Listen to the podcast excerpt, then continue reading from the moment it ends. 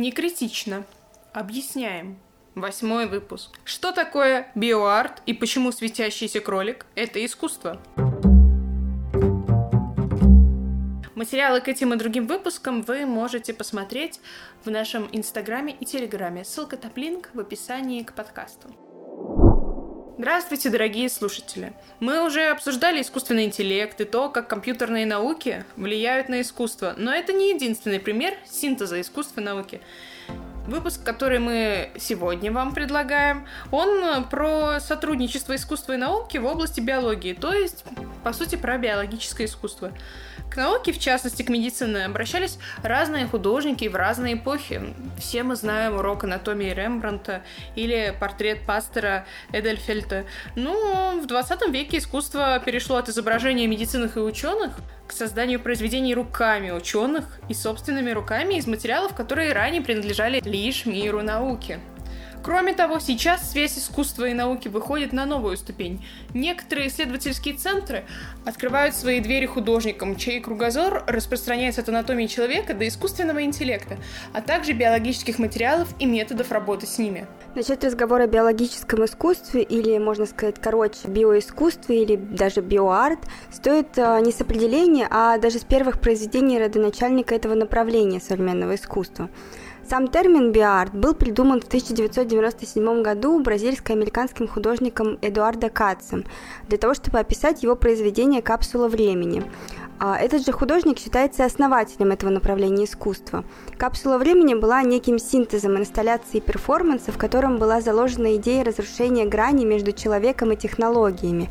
Суть ее заключалась в том, что Кац перед публикой эм, вживил себе в тело микрочип запрограммированным идентификационным номером, после чего с его помощью зарегистрировал себя в системе одновременно как животное и как владельца этого животного. Таким образом, он поставил вопрос о слежении и одновременно освобождении от власти машины. Важно, что речь здесь идет о работе с собственным телом художника или же телом человека вообще, то есть уже с неким биологическим материалом. Ну и когда мы говорим про то, что художники работают со своим телом, разумно спросить, а что, перформанс — это тоже биоарт, например, венские акционисты? Ответ однозначный. Это не биоарт. Отличие работы Каца состоит в том, что он не просто работает со своим телом, его перформанс находится на, гла- на грани с имплантацией, внедрением в тело чипов и других материалов, а также биотехнологиями. Хотя этот пример довольно неиллюстративный, но это самое первое, что произошло в этом направлении. Наверное, стоит вспомнить другую шокирующую работу художника Стелларка. Он также работает с телом человека, в частности, со своим собственным телом.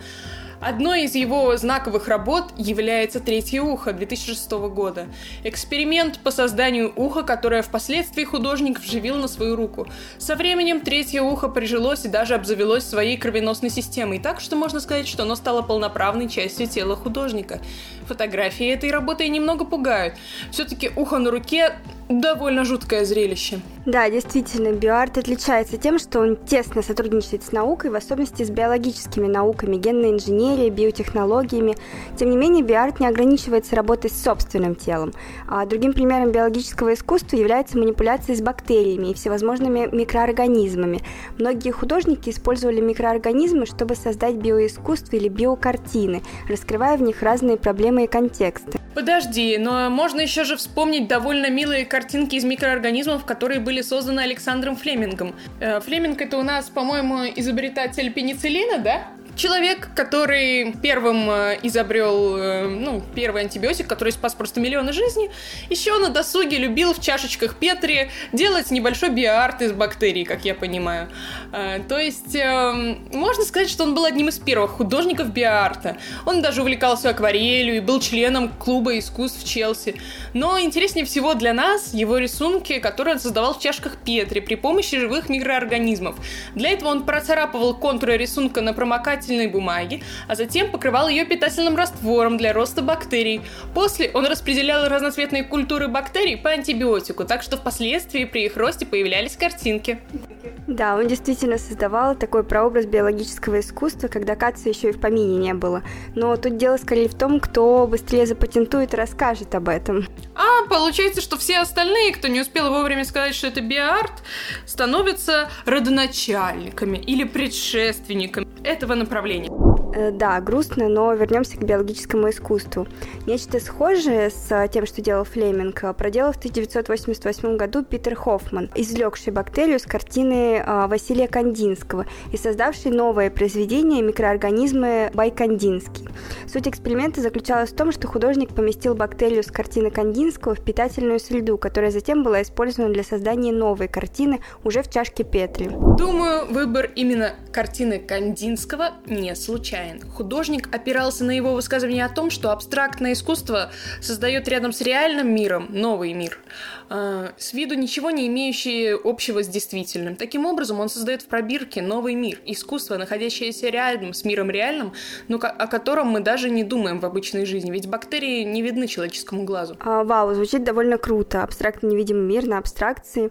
А, примеров работ с микроорганизмами довольно много, но мой самый любимый раздел биологического искусства, о котором мне уже не терпится терпится рассказать, это а, создание новых организмов. И этот, это направление иногда называют влажным искусством или также химерами. Художники этого направления создают живые скульптуры, не имеющие аналогов в природе, из, из организмов и биологических живых материалов. Одним из примеров может быть эксперимент Катца GFP Банни 2000 года.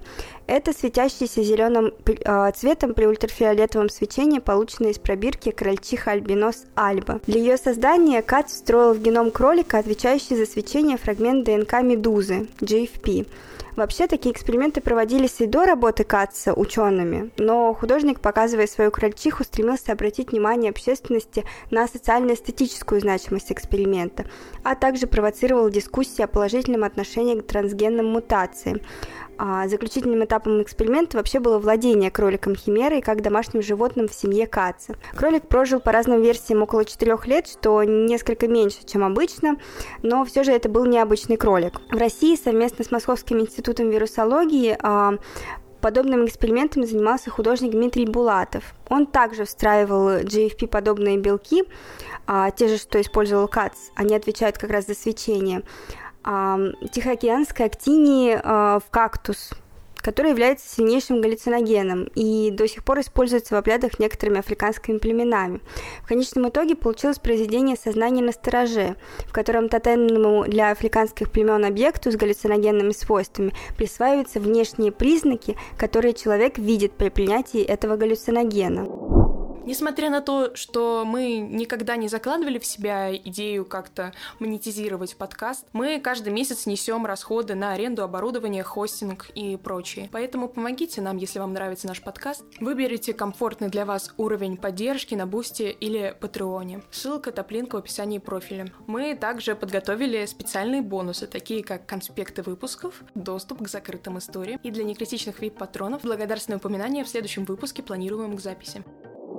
Уже здесь, на этом этапе развития биологического искусства, в частности в отношении кролика Альбы, встает вполне себе закономерный этический вопрос всех этих экспериментов. То есть вообще, а как же там fighting animal testing и все такое, то есть, ну, борьба с тестированием на животных, это же все достаточно жестокие эксперименты по отношению к животным. Создание новых живых организмов и тканей вызывает ряд споров, в, ну, ряд этических и социальных споров. Газета USA Today писала о том, что многие работы Каца и других художников биарта обвиняют защитниками прав животных в несправедливом использовании живых существ в личных целях, в то время как консервативные группы противятся использованию трансгенных манипуляций и культивирования тканей и материи с моральной и религиозной точки зрения. Но эти же проблемы в равной мере касаются не только искусства, но и научных дисциплин, занимающихся подобными экспериментами. Ренессансное уподобление сотворцу здесь приобретает новые смыслы, ведь художники действительно выращивают в пробирке новые организмы, ранее не существовавшие в природе. Но природа устроена несколько сложнее. Такие эксперименты по изменению ДНК живых существ редко заканчиваются действительным успехом. Согласно исследованиям, пока что приобретенные качества либо вырождаются в следующем поколении, либо же мутации оборачиваются проблемами для следующих поколений. Светящийся кролик Катца, например, долго не прожил. Если вам понравился этот выпуск подкаста, то вы можете оценить его на вашей платформе. Тем не менее, все эти эксперименты постепенно становятся все более и более популярными, а тесно связанные с технологиями и естественными науками виды искусства помогают преодолеть разрыв между двумя кажущимися противоположными видами деятельности. В истории искусства можно найти много примеров взаимодействия науки и искусства, но вмешательство искусства в науку кажется все же новой тенденцией, появившейся не так давно. Я сейчас еще вспомнила, что мы в октябре выкладывали материал про художницу Анику И, у которой сейчас выставка в турбинном зале Тейт Модерна. И она в том числе тоже проводила очень много экспериментов, связанных с биартом, делала такие огроменные чашки Петры, где выращивала какие-то женские бактерии.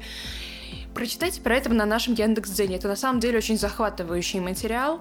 А мы на этом с вами прощаемся. Следите за нашими обновлениями в социальных сетях. Пока!